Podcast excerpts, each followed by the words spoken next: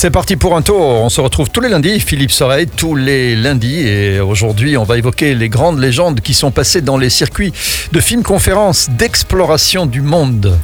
Oui, alors les séances s'interrompent durant toute cette période de Noël. hein. Elles vont reprendre le 10 janvier prochain. Et c'est justement l'occasion eh bien, d'évoquer les grandes figures mythiques qui ont fait la grande histoire d'exploration du monde, hein, que l'on appelle Explo aujourd'hui, pour, les, pour pour plus court et plus intime. Alors il faut rappeler que les premières séances ont eu lieu il y a plus de 71 ans. À l'époque, on découvrait euh, les véritables héros de l'aventure, hein, qui venaient se raconter avec des films tournés en pellicule. Alors la maladresse des images était compensée par des récits absolument fabuleux. Et voilà, il y a un récit fabuleux. Si vous restez avec nous quelques minutes, euh, Philippe Soreille va vous en livrer un. Restez avec Voilà. nous sur SIS. Tout de suite. C'est parti pour un tour tous les lundis, Philippe Soreille. On se retrouve sur SIS et tu vas nous parler aujourd'hui d'une autre euh, légende d'exploration du monde. Effectivement, la semaine passée, on a évoqué celui qui marqua le point de départ d'exploration du monde. C'était le 5 décembre 1950, Roger Frison-Roche.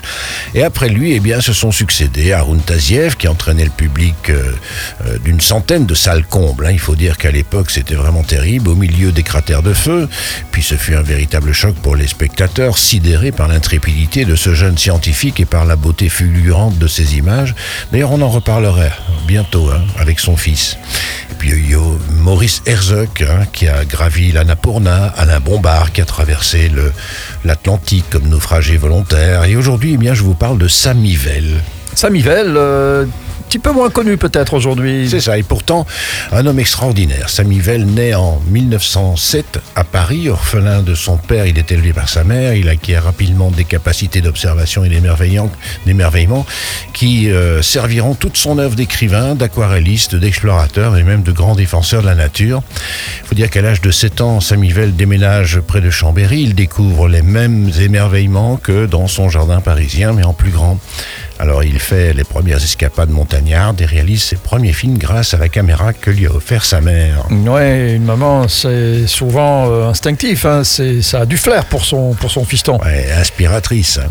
Alors en 1927, euh, sa maman toujours fait construire un chalet au Contamine Montchoix et là, Samivelle durera et séjournera jusqu'en 1975. Ce sera d'ailleurs son camp de base euh, pour ses explorations et ses premières courses alpines. Il s'est fait connaître comment Ah ben, tout d'abord avec des dessins humoristiques sur les citadins qui venaient skier en montagne. Hein, il se forge ainsi une renommée par son style reconnaissable au premier coup d'œil. Ces fameuses aquarelles qui le feront connaître à un niveau international. Il illustrera notamment des classiques de la littérature de jeunesse et s'essayera même au succès au roman. Et sa vie d'explorateur?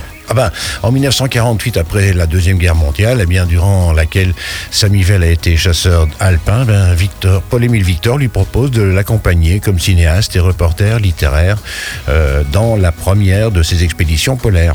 Alors Samivelle y réalise plusieurs films, il rapporte également un conte Esquimau, il va multiplier les, activités, publie une trilogie de films et de livres sur les civilisations, avec des voyages en Égypte, en Islande, en Grèce, avec des conférences qui connaissent un succès incroyable. Quel film euh, Ah bah, alors, Si mes merveilles en 1952, Grand Paradis en 1958.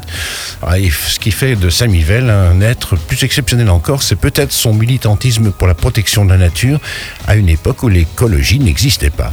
Eh bien voilà. Eh bien, cette époque est lointaine. On se retrouve. Mais encore bien proche. Mais encore bien proche, oui. À la semaine prochaine, Philippe. Voilà, avec un explorateur belge incroyable qui fut d'abord l'assistant de Samivelle et qui s'appelle Dushan Jerzy.